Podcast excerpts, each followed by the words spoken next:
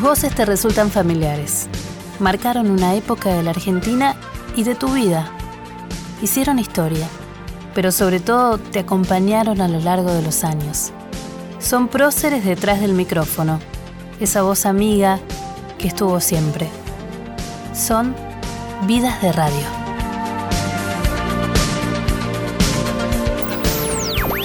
La radio es un medio maravilloso, es la mejor compañía que, existe. Las obsesiones por el buen sonido, la obsesión por la buena palabra, por el buen lenguaje, por la buena dicción. Y la radio es, un medio maravilloso. Extrañé mucho el día que dejé el micrófono. Yo hice radio por la mañana muchos años. Durante muchos años tuve la rutina de hacer la primera mañana y levantarme a las 4 de la mañana.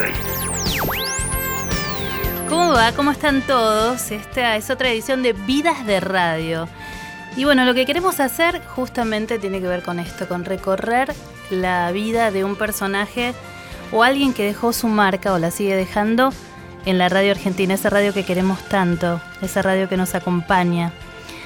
Y estamos con Gerardo Daniel, ¿no? Gerardo Daniel Haddad, ¿cómo estás? Muy bien, Ana, ¿cómo estás? Gracias por la invitación. No, gracias a vos por venir, gracias eh, por, que nos vas a contar un poco, un poco no, sino todo, sobre tu acercamiento a la radio, por cómo empezaste, por cómo surgió ese amor por la radio desde chico, desde grande, cómo fue, cuándo te deslumbró. A ver, em, a los cinco años un tío mío me regaló una espica mm, y, a partir de ahí me enamoré de la radio. ¿no? Aún hoy, hoy tengo muchos años más que esos, tengo voy a cumplir este año 57 años y no me puedo dormir sin escuchar radio. Entonces, son cosas que me, quedaron de chico. Yo escucho, duermo con, una radio muy chiquita que tengo y la uso cuando me desvelo, cuando me, quedo dormido. Y es lo primero que hago a la mañana también, escuchar radio. Eh, soy fanático de la radio, escucho todo en un país donde las leyes se respetan pocos y cualquiera te pone una M, antes era una FM clandestina o ilegal o alternativa si queremos cambiar las palabras, pero ahora también te ponen AMs y, y a veces cuando tengo que pasar desde Rivadavia hasta Radio 10 escucho cinco radios distintas, cuando antes no había ninguna, todas interferidas y entre Radio 10 y Mitra hay como cuatro o cinco AMs y después hasta llegar a Nacional hay otras tantas. Y, a veces me, impresiona porque en algunas encontrás productos de calidad y en otras te hace ruido al oído, ¿no? Porque decís, wow, esto en otros tiempos hubiese sido impensado. En esa espica, cuando te lo regalaron a los cinco años, ¿qué escuchabas? Bueno, escuchaba mucho deporte, escuchaba el fútbol, que me encantaba, y, después, no sé, escuchaba Modar en la Noche, por ejemplo, me encantaba. Eh, escuchaba a Betty Elizalde por la noche, escuchaba todo, todo. Escuchaba a veces cuando en la Argentina no se podía, escuchaba Radio Colonia y, mm. y te informabas de lo que pasaba. Después de grande, de grande, con 16 años, otro tío me regaló una radio que se llamaba Noblex Siete Mares que tenía onda corta. Esto alguien que hoy es un teenager debe decir de qué habla este hombre, ¿no? Sí, son cosas del siglo pasado. Mm, no para nosotros, porque te cuento que Radio Nacional tiene onda corta. Ah, no sabía eso. Tiene onda corta y salimos en ocho idiomas. ¿Pero por qué? Porque eh, es una cuestión de soberanía. Vos sabés que Estados Unidos también tiene onda corta. En el caso de una. The, Voice of America. Exacto. O la BBC también. Bueno, yo escuchaba todo eso, ¿ves? Escuchaba The Voice of America. me ayudaba a oír otros idiomas. Durante la dictadura militar yo escuchaba cosas que nadie hablaba en la Argentina, por ejemplo, yo escuchaba Radio Netherland. Y jamás me voy a olvidar una noche que alguien contó que se había escapado de la ESMA. Entonces al otro día fui al colegio, creo que ya estaba en cuarto o en quinto año del colegio secundario, y conté esto y me dijeron, es propaganda anti-argentina. ¿no? Con el tiempo, bueno, eh, se comprobó que todo era real, pero la única forma de enterarte era a través de la radio. La radio te abría ese mundo, totalmente. Te decía, viste, el tema de la onda corta es, todavía se sostienen, eh, sobre todo en las radios del Estado, porque si hay un apagón cibernético, porque hoy la verdad es que eh, nos pasan todos los que hacemos radio que recibís mensajes, te estoy escuchando en mi auto desde San Francisco. Claro, por internet. Es por internet. Es por internet. Pero bueno, eh, es una cuestión de soberanía, si se quiere seguir teniendo onda corta. Em, Está muy bien, no sabía. En la justificación. De todas maneras, eh, hay un momento en el que eras oyente. Sí. Pero un día en el que dejaste de ser oyente. ¿Cómo fue? Bueno, a ver, fue todo un poco de casualidad. Primero lo que me pasa es que yo quería ser abogado, mi sueño era ser, no sé si mi sueño, el sueño familiar. Yo vengo de una familia muy humilde, muy simple. Mi papá y mamá terminaron solamente la escuela primaria y había cierto mandato o presión que había que tener un hijo doctor en algo, ¿no? Y yo quería estudiar ciencias políticas. En casa papá dijo, bueno, estudia derecho. Pero no, sí, es parecido, ¿no? así que empecé a estudiar derecho y cuando estaba en cuarto, había terminado cuarto año y gané una pequeña beca para hacer un programa muy cortito en Estados Unidos. Y ahí por primera vez en mi vida descubrí el periodismo. Descubrí un diario. ¿A dónde fuiste? Al Boston Globe. La verdad que fue una visita eh, y sentí algo que nunca había sentido, ¿no? Yo, no sé, si vos me preguntabas en esa época de qué vas a trabajar, yo me imaginaba trabajando, no sé, con un estudio jurídico o en tribunales. Y cuando, cuando vi el diario, vi el ritmo de una redacción, vi un cierre, que la mayoría de la gente no, nunca vio un cierre de un diario debe ser de los momentos más excitantes que hay como trabajo, ¿no? Esos, dale, apurate, tráeme la foto, no, pero no me cierra, pero no, esto va en página 3, no, no me lo pongas en página 3. Y yo dije, wow, ¿qué es esto? Y, y volví y le planteé a mi viejo, papá, mira, no voy a ser abogado, yo quiero ser periodista. Papá, en términos no radiales, me dijo, mira, yo te voy a pegar una patada en el medio de no te imaginas, y, y ándate de casa. Bueno, yo no estaba en condiciones de irme, él sabía que jugaba con la necesidad. Así que lo que hice fue terminar la carrera de abogado, pedí un préstamo de honor y al mismo tiempo empecé a estudiar periodismo. Y a partir de ahí yo empecé en el periodismo gráfico. Pero un día fui a una radio y me gustó muchísimo y empecé a trabajar como productor de radio, que era en una radio que estaba por acá, acá en el centro, que ya no existe más ese edificio, era la vieja Radio América. Mm que estaba a metros de Cerrito, creo que era Juncal y Cerrito en un sótano. Y me pareció fascinante, gran medio. Entonces yo, yo llevaba, llamaba por teléfono a la gente, ¿no? Y eras productor. Era productor. Y después de eso... ¿De quién, te acordás? Sí, empecé con Raúl Urtiz Berea. Raúl era un periodista enorme en cuanto a jerarquía, ¿no? culto, eh, brillante. Eh, después pasé al año siguiente a trabajar como movilero de, Enrique Llamas de Madariaga, que me dio la primera oportunidad de laburar haciendo notas en exteriores.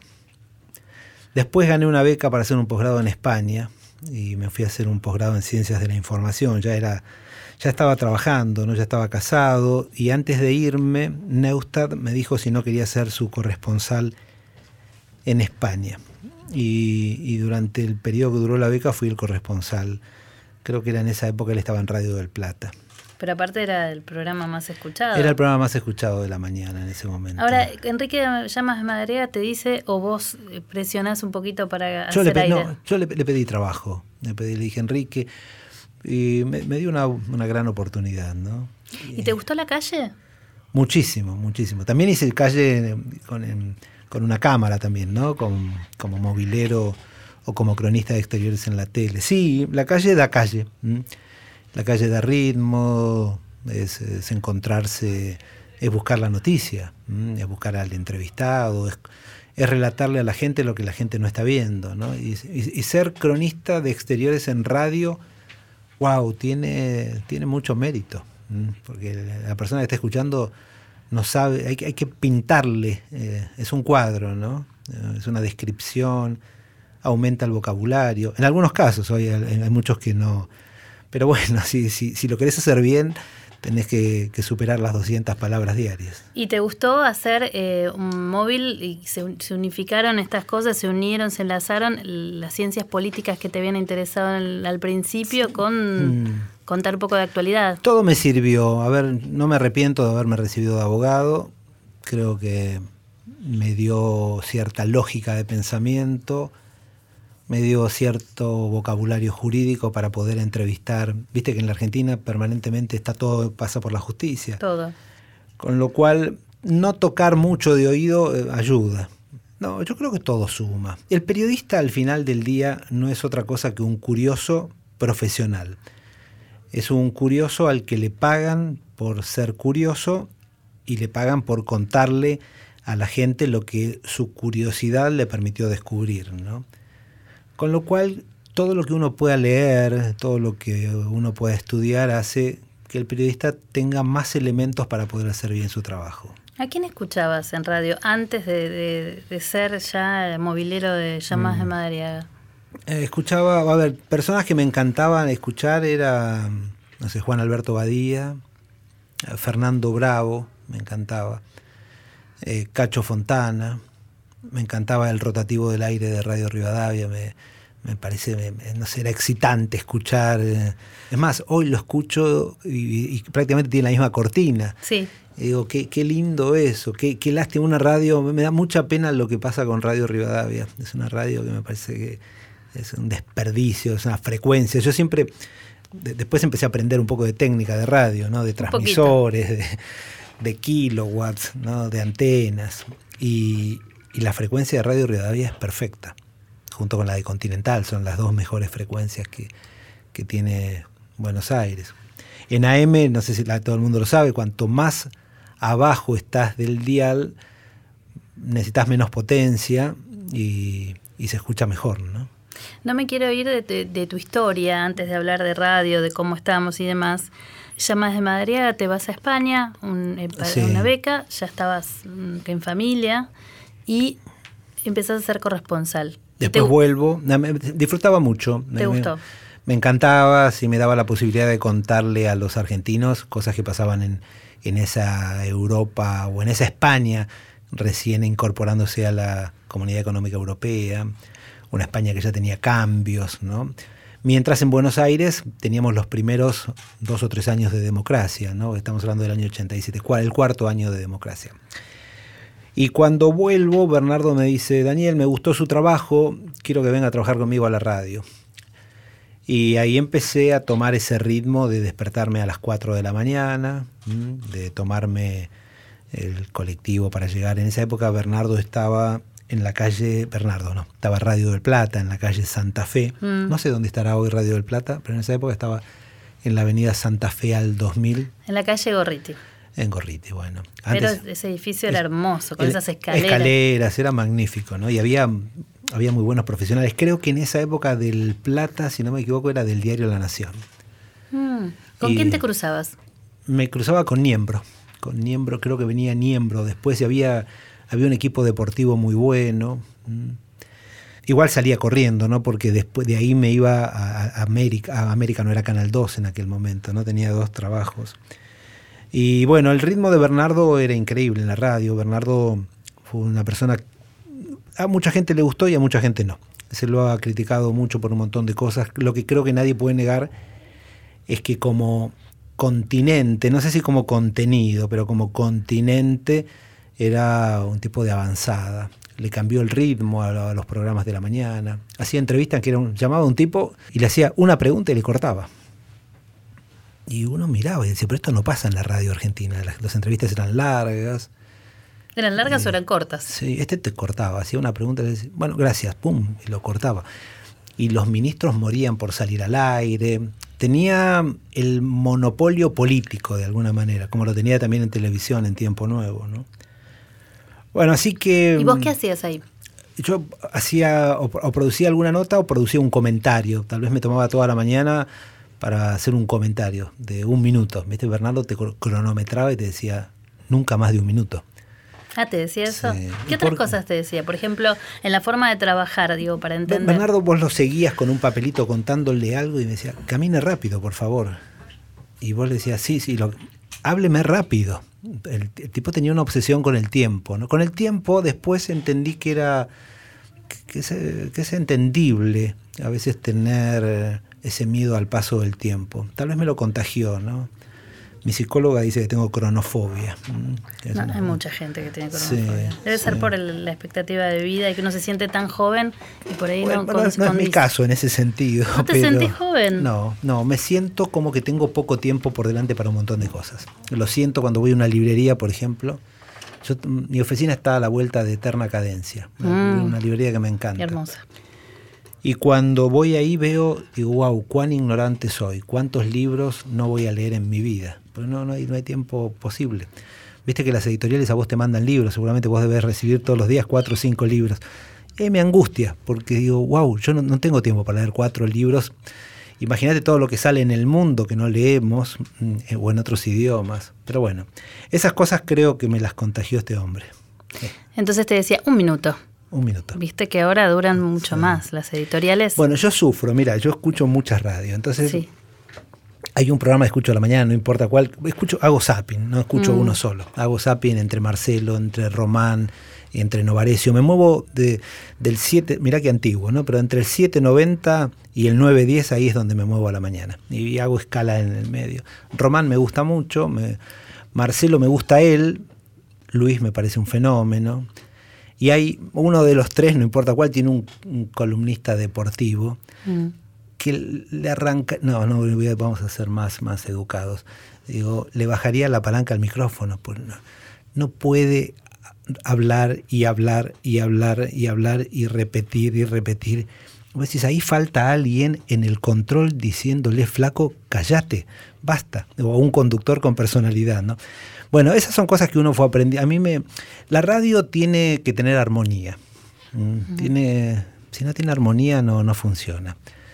Como una orquesta. Es, exactamente igual que una orquesta. Digo, cada, cada persona que está en el estudio tiene que tener un rol y, no, no, pasarse de ese rol, no, no, no, no hacer una jugada de más. Y, y es fundamental que, que, el operador esté despierto, ¿no? Es vital, la gente no, le, no sabe quién es el operador, pero un operador es vital en un programa de radio, porque a veces tiene que entrar justo con la música y salir justo con la música y que cada sonido tiene que ser perfecto, ¿no? Y de, esa armonía y, el que está en la planta tiene que estar atento a que el transmisor eh, se mantenga con potencia alta, porque lo, principal, una radio tiene éxito, no primero, por si se escucha. Vos puedes ser ser el mejor conductor del mundo y tener los mejores columnistas del mundo y las primicias, mm, no sé, que, sacuden a un país. Pero si la radio hace... Chao, cambio, cambio. Sobre todo ahora, ¿no? Porque por ahí vos, mm, nuestro oído eh, hace 20 años estaba un poquito más acostumbrado a los ruidos. A los ruidos. Mm. ¿No? En ese sentido, ahora las radios también las podés escuchar en, por cable, por los eh, por DirecTV, por Cablevisión, digamos, proveedores de cable, y ese le quita ese ruido. Sí, o en tuning, ¿no? o en tuning, tal cual, en la aplicación. Esa aplicación me parece magnífica. Nosotros tenemos nuestra aplicación. ¿Propia? Sí, Radio Nacional, y podés escuchar a todas las radios. Están en tuning. También estamos en tuning, claro, porque tenés que estar. Pero también te bajás la aplicación y escuchás la radio de todo el país. Wow. Em, pero cierto es que ese, ese sonido, que me parece que nos gusta solamente a los que escuchamos a M desde chicos, ¿no? Sí. Mm. A las nuevas generaciones es más complicado mm. hacerlas este, escuchar M concretamente. Sí, yo siento que la M empieza a escucharse cuando te preocupa el bolsillo, ¿no? Mm. ¿Viste? Cuando, cuando está bien divertirse, está bien que haya humor, pero cuando en algún momento querés saber no sé, cómo le va a tu sociedad y si te va a alcanzar o no para alquilar o para comprar un departamento o si va a subir la tasa de desempleo y me voy a quedar sin laburo. Ahí la M pasa a ser parte de tu vida. Todavía sí funciona, funciona de esa manera. Pero volvamos, estás con Bernardo, 4 de la mañana, hay que levantarse 4, que es frío, ¿no? En invierno. ¿Y después? Bueno, después en el año Ay, ay, ay, mi memoria. En el año 88, 89, Bernardo deja Del Plata y se pasa a Radio América, que es una radio que hasta en ese momento la compra Eduardo Urnequian. Eduardo Urnequian primero compra Radio América, compra El Cronista y después compra Canal 2. Urnequian me llama, alguien me lo presenta y me llama, me dice, mira, voy a sacar un diario, un vespertino, mira qué antigüedad. Extra. Extra, exactamente y me, invita a trabajar ahí con, en ese proyecto. Y en ese mismo edificio estaba Extra, que se hacía a la mañana, porque un vespertino salía, teníamos cierre a las 12 del mediodía, había que cerrar. Y, Bernardo estaba en, el mismo edificio haciendo su programa de radio. Y un día Bernardo, no sé, creo que se deprime, no sé qué le pasa. Mm, creo que se había separado, algo mm. parecido. Y Eduardo, que me escuchaba, yo hacía un programa en esa época, los domingos a la mañana, con María Laura Santillán. Hacíamos un programa que era, estaba, éramos cinco. Estaba María Laura, estaba Pablo Sirven, estaba Fabián Doman y alguien más que me estoy olvidando. Era los domingos de 6 a 9 de la mañana. Imagínate lo que era el domingo despertarnos a las 4 de la mañana. Y Eduardo me, llama y me dice, mira, Bernardo por un mes no va a estar, ¿te animás a reemplazarlo? Y fue una, una enorme oportunidad también, así que ¿Te gustó? ¿Te gustó hablar más de un, que un minuto? Sí, dije, ahora hablo yo, eso, eso lo fijo yo, ¿no? ¿Qué le cambiaste? Vos te sentaste en el micrófono que ocupaba Bernardo. Bueno, yo era un insolente, en esa época tenía 30 años, que yo era chico. Y dijiste, a ver, esto me gusta, en vez de un minuto, un minuto, diez. Sí, no, acá, empecé, empecé, a tomar, no sé, pero cada uno, viste, en esto tiene su estilo. No hay dos periodistas que hagan igual un programa de radio. Eh, cada uno tiene sus muletillas, sus yo escucho al aire cosas, tengo a veces, guardé cosas de esa época y escucho que yo tenía el mm, mm, mm, y digo, wow, nadie me dijo que no tenía que hacer cuando hablaba. Después lo, aprendí cuando dirigí una radio y me di cuenta que uno tiene que estar pensando en no tapar al que entrevista con esos ruiditos, porque después se usa el corte para el noticiero y es importante que esté limpio, ¿no? Pero bueno, son cosas que los ves de cuando estás del otro lado del mostrador. ¿Y en esa mesa en Radio América quiénes estaban? En la parte, cuando fue el reemplazo, estaba el equipo de Bernardo, mm, principalmente la Clara Mariño, su productora, que también hacía comentarios. Me parece que Juan, Juan Carlos de Pablo venía cada tanto. Y después Eduardo, eh, Bernardo no quiso más levantarse a las, seis, a las 4 para hacer de 6 a 9 y Eduardo dividió la mañana en dos partes, de 6 a 8 y de 8 a 10. Y yo me quedé haciendo de 6 a 8 y lo hice hasta 1996 y fue el primero de la mañana. Hay mucha repercusión, hay gente que está preocupada. Hay un periodista. La gran pregunta es hasta cuándo no va a haber competencia. Que le quita el sueño a todo el país. ¿Qué condena le dan al que Daniel Adar, de lunes a viernes, a partir de las 6, por América, la única radio de noticias del país. Wow, qué recuerdo. De esto no me acordaba. Y bueno, hiciste el primero de mañana que, bueno, marcó una época y también tenía una mesa así muy nutrida. Ya eras vos. Ya ahí, ahí, ahí era, era mi programa. Sí. Y ahí yo elegía mis colaboradores, que fueron muchos, fueron cambiando. Eh, el último equipo que recuerdo, que fue 95 mm, y 96, eh, ahí ya Eduardo Feynman en esa época trabajaba en Radio Mitre con Santos Biasati. Y yo le ofrecí venirse a trabajar conmigo. Tenía una locutora histórica que aún sigue siendo la locutora de Marcelo Longobardi, que ya es mucho más que una locutora, María Isabel Sánchez. Bueno, y, así fui, fui creciendo hasta que... Romina Mangel siempre recuerda que pasó por tu programa, por ejemplo. Romina fue una muy buena productora, que creo que su primer trabajo en, radio fue, fue en esa radio. Sí. Sí, gran profesional. pasó muchísima gente. Sergio Lapeue, que hoy está en TN. Eh, un día tendría que hacer una lista. Tendrías, porque sí, conozco mucha gente que Laburó mucha gente conmigo. Igual no tengo muy buena memoria, pero sí, laburó mucha gente conmigo. ¿Y qué pasó? ¿Qué, pas qué, qué ¿Te sentaste en ese, en ese, ante ese micrófono y qué, qué, es lo que te gustó? ¿La dinámica? ¿Querías también marcar una época? ¿Sentiste que hiciste cosas que como, como Bernardo, no como Bernardo, pero sí en el sentido de un minuto o tenías tus pautas? ¿Cuáles sí, eran? Bueno, yo, jugaba mucho con la música, trataba de ponerle humor a, la radio. La M era muy solemne, ¿no? A diferencia de la FM que estaba cambiando la radio. De hecho, ahora todo lo que pude hacer en radio lo hice más como, como dueño, como director que como conductor. Yo siento que fui un conductor más, uno más. Radio 10 para mí fue un producto muy, muy atractivo. Eso es, hasta 1996 hiciste el primero de la mañana, tenías tu carrera, por supuesto. Y ahí un día sentí que me iba a quedar sin laburo. Mm. En ese momento estaba Domingo Caballo, era el ministro de Economía, en el 95 pidió varias veces mi cabeza al dueño de la radio. Eduardo tenía la generosidad de contármelo y a la vez me bancaba. Me dije, pero un día lo van a presionar y me va a tener que echar. Y en el 95, en la Argentina, bueno, era otro mundo, ¿no? Era otra Argentina, se privatizaba todo, o sea, se había privatizado Canal 13, se había privatizado eh, Canal 11, que era Telefe, se habían privatizado radios. Mm, y, creo que yo me presenté en la última privatización que hubo de esa década, que fue la de Radio Municipal, que después fue Radio 10, la frecuencia 710. Y un día lo fui a ver a Marcelo Tinelli y dije, Marcelo, Marcelo así, alquilaba una radio en esa, creo que era Radio 1, me parece. Sí, la 103.1. 103.1. Le dije, Marcelo, nosotros tenemos que tener nuestra propia radio, no puede ser que cualquiera tenga una radio y nosotros no.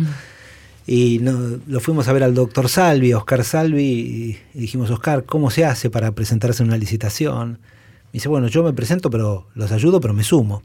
Confío en el proyecto. Bueno, y ahí hicimos un proyecto y nos presentamos a una radio, a, una, a un concurso donde nadie se presentaba. De hecho, nos presentamos dos grupos nada más. Un señor que se llamaba Daviche, que hacía mm, periodismo del campo, algo rural, y nosotros. Y obviamente el proyecto era Tinelli, Salvi y estaba yo. Y la, propuesta económica era mejor, la propuesta de programación mejor y ganamos nosotros. ¿Me puedes contar después de la tanda cómo es Daniel Haddad ya como director de, no de una radio, sino de varias? Porque esto recién empieza. ¡Hola! Yo solo quiero pegar en la radio. Transmite LR1 Yo solo quiero pegar en la radio. Vidas de radio con Ana Gershenson. Es la culminación de una hazaña histórica. Vidas de radio. Con todas las emisoras que integran la cadena nacional de radio. En la radio de todos. Tocando la superficie de la luna en ese momento.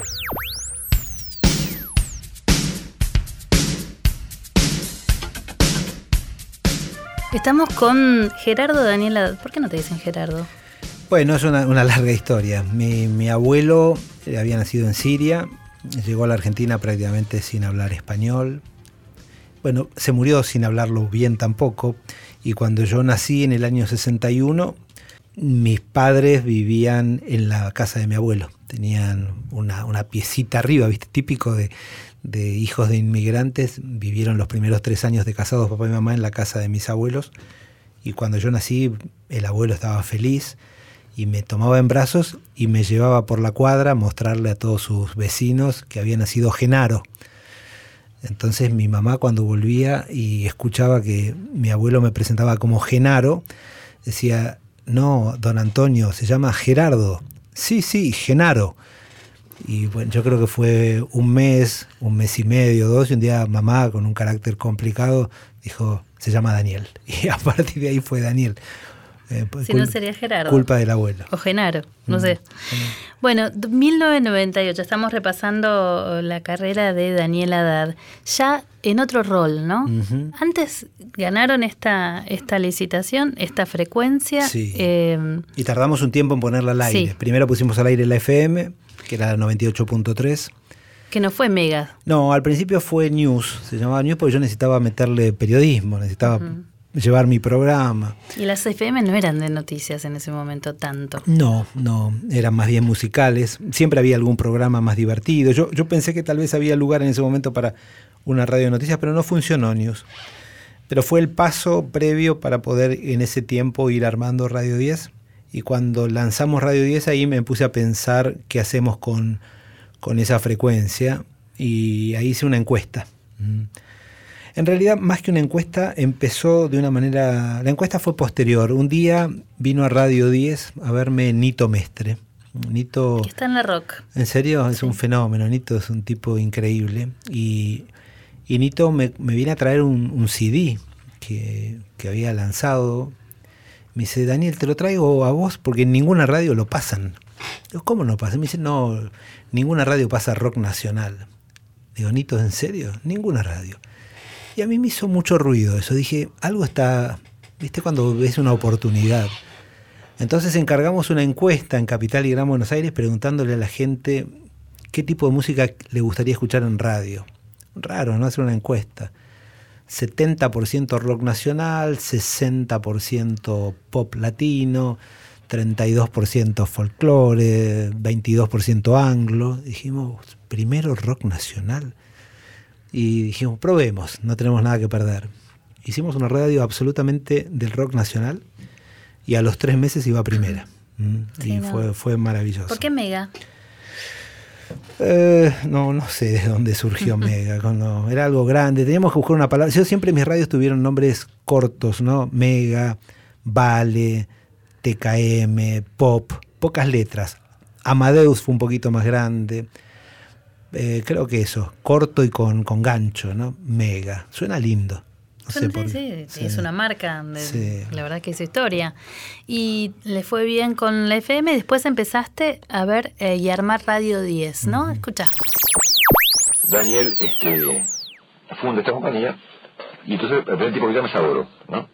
¿Se acuerdan de? Entonces, eh, el negro de guerra, vamos a la misma radio en, en, en América de Plata, que era el mismo monopolio, ¿no? Entonces el negro me dice, che, me voy a Radio 10 con Adal. Dije, vos estás loco, le dije yo. ¿eh? Eso no va a andar. Esto habla de mi visión empresaria. Este, Una charla que, que siempre la recuerdo en la vereda de la calle Honduras, ¿no es cierto? Bueno, e- evidentemente lo tuvo razón, como habitualmente ocurre, y el asunto está en que tiempo después yo me reuní con Daniel y me dice, bueno, mira, te ofrecemos la mañana, yo trabajaba en otra radio, en América a la mañana, te ofrecemos la mañana de Radio 10. Y yo le dije, no va a andar. Porque mi perfil era muy distinto, digamos. Yo quería hacer otra cosa en mi vida, quería ser como Morales Solá, ¿entendés? Entonces mi perfil era más político, ¿viste? Yo, yo decía, mira, yo discutir al aire con un imitador no voy a poder. Ese era rol. Bueno, este, y finalmente la historia terminó en 12 años consecutivos de un éxito extraordinario que nos ha llevado a tener hasta hoy por lo menos el 40% de la audiencia prácticamente. ¿Qué época? Sí. Fue así, fue así. Fue así. Marcelo omite otro punto que habla de su visión de los negocios. Cuando, cuando se me ocurre hacer presentarnos en la licitación para Radio 10, también lo fui a ver a Marcelo. Le dije, Marcelo, mira, es un- acompáñame, vamos juntos. Digo, me dijo, sacar una radio AM en este momento. Me dice, está, ya está, está Mitre, está Continental, está Rivadavia.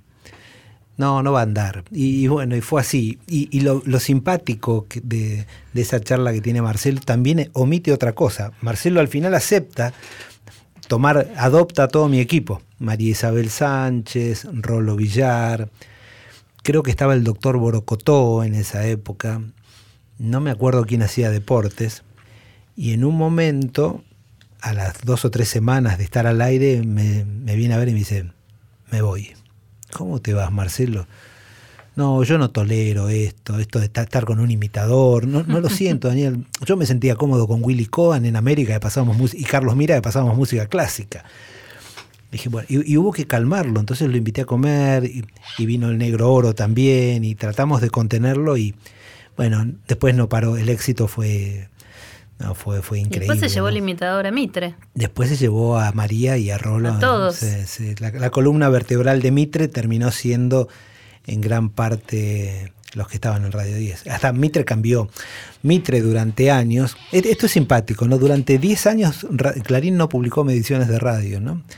Bueno, porque Radio 10 tenía el cuarenta y tanto por ciento del encendido, de la audiencia, y Mitre tenía el 15. Entonces era entendible que Clarín no lo publicase. Pero no solo eso, siempre cuando el equipo de ventas de Radio Mitre salía por las agencias de publicidad decía que Radio 10 era una radio chabacana, no podían entender cómo las empresas ponían dinero en una radio donde estaba Rolo Villar. Era un argumento fuerte del equipo de, Pero después cambiaron, lo cual es bueno, es evolucionar. ¿no? Y sí, Rolo Villar hasta tiene su programa, ¿no? Con, Con María, Con sí, María, ¿no? La verdad es que, y sí, y les va muy bien.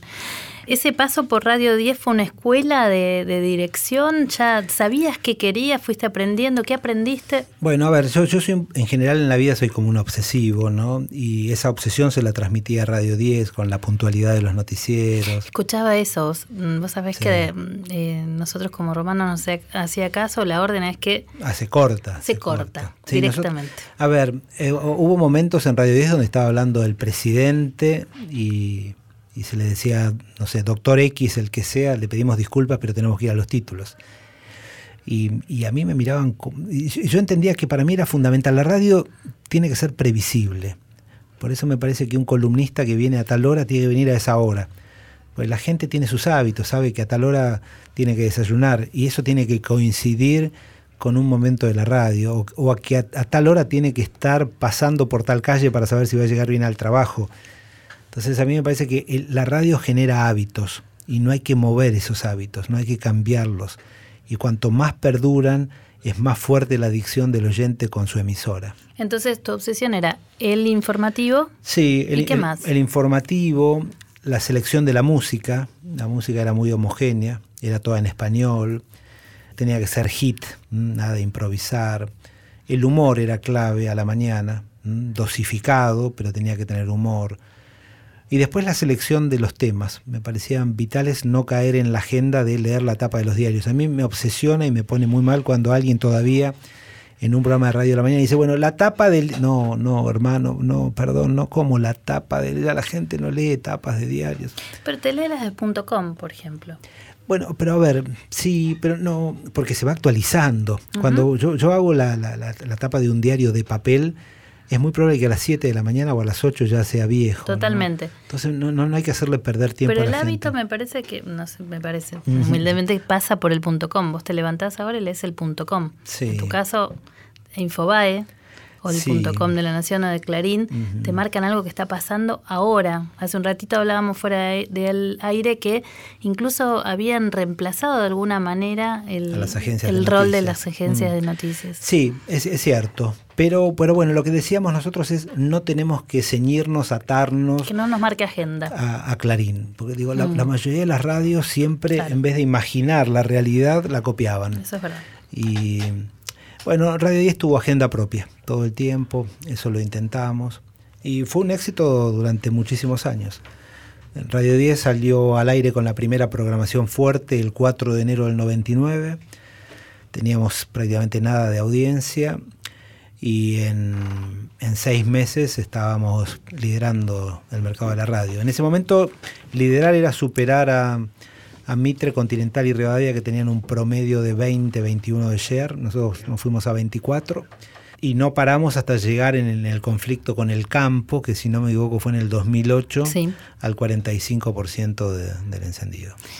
La verdad es que, a ver, me decís, o me dijiste, tomaste la mega y la pusiste en tres meses primera. Mm. Después la 10 y de repente pasaste a Mitre.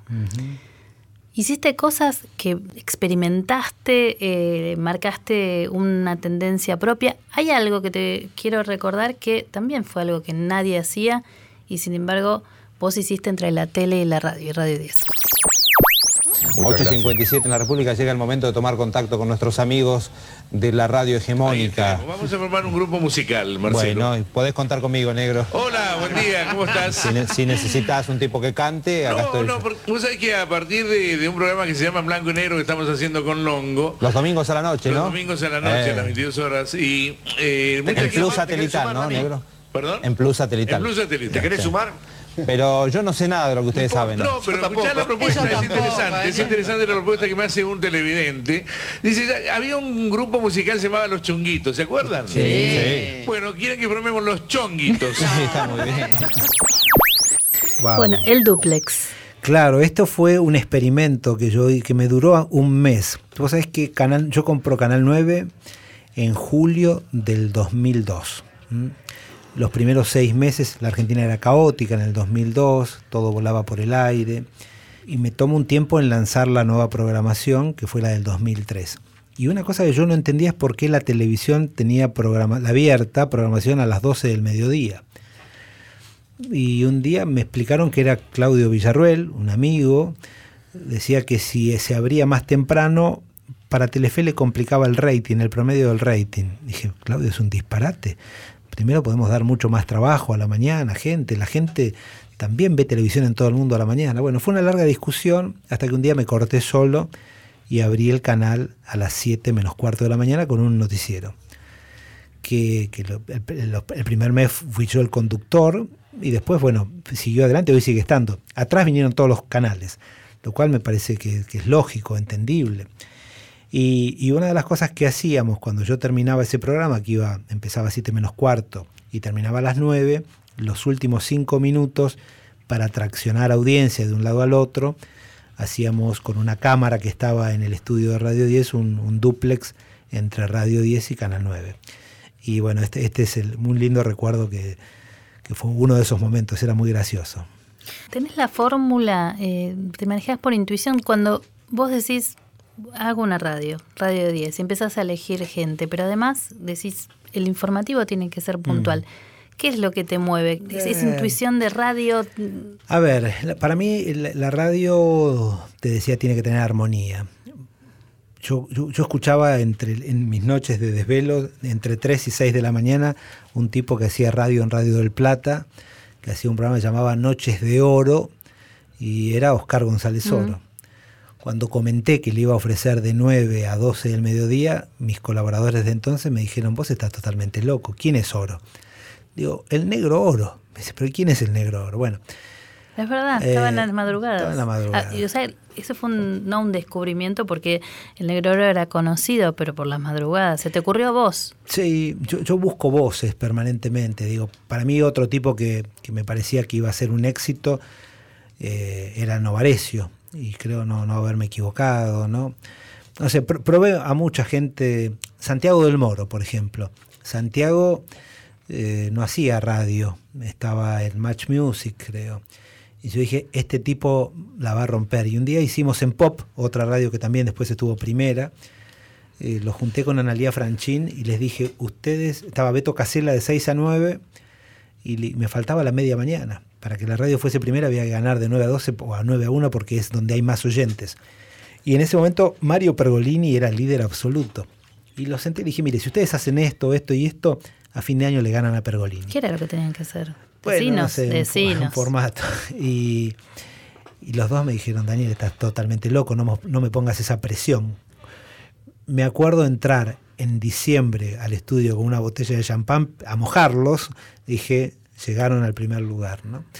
Pero, no sé, yo, yo amo lo que hago, ¿no? Y donde, donde esté laburando le voy a poner siempre lo mejor. Y con las radios fue pasando eso. Hubo épocas que, que Mega fue primera, hubo épocas que Pop fue primera, hubo momentos que me enamoré de Vale y fue primera. Me- me- Menciones a por qué hiciste Vale, por ejemplo. Creo que había un nicho para una radio 100% en español, con música más bien romanticona, ¿no? Eh, En realidad creo que en algún lado, en algún viaje que hice, escuché una radio, dije, wow, esta es una radio, si, te llegas a estar enamorado, hace falta esta radio. Y no había una radio así para... Más, el, el primer eslogan de, Vale era Vale para enamorarte, algo así, ¿no? Y, y funcionó muy bien. Y esa, yo puse como directora a María Isabel Sánchez, que era, que era- que tiene una sensibilidad para la música muy especial. Y después Pop, ¿cómo surgió? ¿Y, Y- qué querías hacer con Y, Pop? y Pop quería hacer una radio más eh, que le compita a Rock and Pop, por eso registré rápido Pop y a la gente de Rock and Pop no le gustó, pero bueno, dije mala suerte.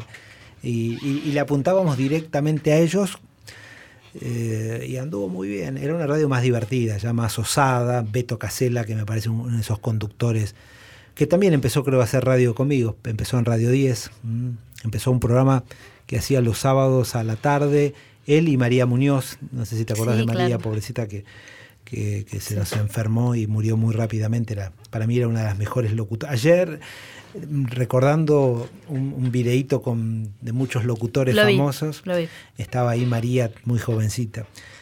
Pero, en fin, la, la radio... Te falta, perdóname, Sí. me falta Amadeus dentro de todos tus hijos. Sí, Amadeus no fue un éxito popular, pero fue un éxito cualitativo, ¿no? Pero perdí mucha plata con Amadeus. ¿A vos te gusta la música A mí clásica me un poquito, gusta, no? pero dije, prefiero comprarme CDs. Y, eh, pero lo que sí me pareció maravilloso con Amadeus fue dos o tres años en el Monumento a los Españoles, eh, juntar 200.000 personas a escuchar música clásica. Hacíamos, hicimos un, un- un ciclo que se llamaba Cielo Abierto, que quien lo pensaba en términos de música era Chusurian y conducía Martín Bulich y, y era impresionante ver Buenos Aires cortada por gente. Ahora, eso no se reflejaba en la audiencia y mucho menos en anuncios, con lo cual cuando hago el cálculo de lo que me costó esa radio, pero bueno, fue un aporte cultural durante un tiempo a la ciudad. Por último, TKM. Mm. TKM era una. En, en ese momento TKM era una revista, Teenager, que era exitosa, que la, la dirigía mi mujer. Y me, pareció que le faltaba el correlato juvenil en radio. Es una radio para alguien de 14 años, alguien que hay que llevarlo a la radio. Y, venía funcionando, era una radio que estaba quinta, llegó a estar cuarta. Pero después cuando se produce la venta de mis medios, ya quedó, los, los nuevos dueños la descuidaron mucho y, de- y al año le cambiaron el nombre y le pusieron creo que One o algo así. Sí, ahora te digo la verdad, no sé cómo se Sí, llama. yo- yo pero, pero sí, me acuerdo de que TKM, los chicos, Sí, eh, eso es lo que me gustaba. Los chicos Mm. escuchan radio cuando van en el auto. Exactamente. ¿no? Cuando los llevas al colegio, sobre todo. En ese momento, cuando, cuando uno tiene cinco radios, dice, tiene que segmentar público, ¿no? Sí, y, y encontrar los nichos. Y ju- justo lo que, lo que, como pasa con Mega desde el principio. ¿no? ¿Cómo ves la radio ahora? Bueno, a ver, eh, creo que mm, hay menos competencia de lo que debería haber. Que siento que, que en AM hay una, distancia muy grande entre el primero y el resto. Y, noto bastante poca imaginación en, para competirle al, número uno, ¿no? Que creo que no debería ser difícil. Vos decís que si agarras alguna de las No, radios. yo, yo ya no ¿podés vuelvo. ¿Repetís? no, no, yo tomé la decisión de, de no volver a hacer más radios ni, ni televisión, ¿no? Porque siempre tu nombre suena, ¿no? Sí, dos por, es que dos por tres te aseguro recibo gente con propuestas concretas para venderme una radio o jueces que tienen radios concursadas que, que dicen, señor, me gustaría invitarlo a explicarle que esta radio se va, a va a la quiebra.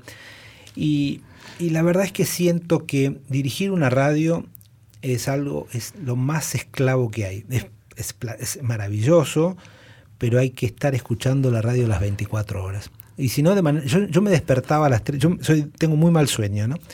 Me despierto y de repente me despertaba cuando tenía Radio 10, no sé, 3 menos 10. Entonces me iba del cuarto, cosa de no prender la radio con mi mujer, y, ponía la radio al solo efecto de saber si a las 3 en punto ponían el noticiero. Y si no pasaba, yo soy, soy bastante mal hablado en el trabajo. Sé que estas cosas hoy ya no se pueden hacer y que todo es bullying, o sea que hoy ya no sé cómo dirigir una radio sin putear, ¿no? Pero sé que ya no se puede hacer más. Lo hacía con cariño, ¿no? Pero llamaba y decía, ¿por qué carajo no, no salieron los títulos? Eh, Viste, siempre hay una explicación. Vos me dirás, ¿es muy importante que salga a las 3 en punto cuando hay siete personas escuchando? Yo creo que sí, sí porque marca, marca todo un estilo. Pero no sé si, yo, yo hoy no estoy dispuesto a eso. Hoy, ¿Decís que no volvés? Bueno, No. nunca digas nunca, pero no, ¿no te dan ganas de...? Sí, me muero de ganas. Hoy- Es, es muy, mira, es eh, la radio es adictiva. Si vos me, me preguntás, ¿tenés adicciones? Sí, mi laburo es una adicción. Es la más fuerte que tengo.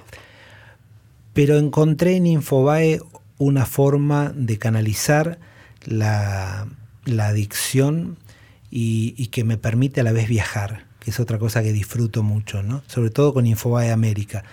Me permite, lo que vos haces hoy, con que tenés que ir a mirar una radio que está en, una parte del país y ver qué pasa con los periodistas de tal, de otra parte, o de una provincia o de otra. Bueno, yo lo hago, yo de repente hay, hay noches que a veces me despierto y, no sé dónde estoy. Si estoy en Panamá, en República Dominicana, si estoy en San José de Costa Rica o si me desperté en Bogotá. Me, me ha pasado porque yo vivo viajando. Digo, tengo periodistas hoy para Infobae América en distintas partes del continente. En Venezuela no puedo entrar, pero sacando esa excepción, y Nicaragua para nosotros ahora es, un poquito riesgoso.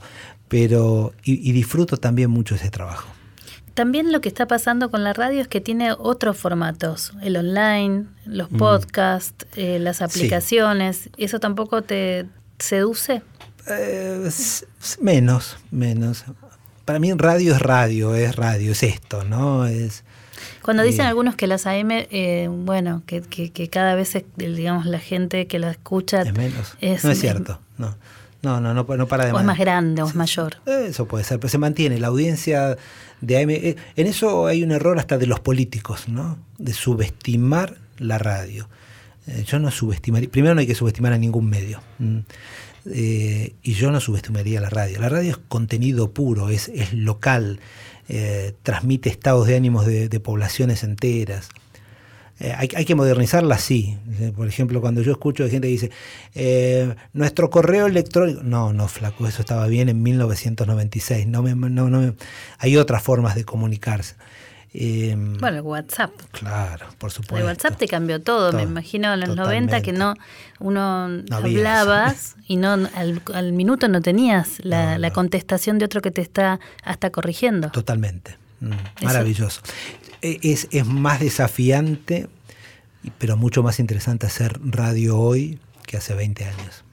Es mucho, han cambiado muchas cosas y sobre todo el tema de empezamos con los libretos y los llamados telefónicos en algún momento y hoy estamos con un oyente mucho más activo. Totalmente. Y un conductor también mucho... sí, está más suelto.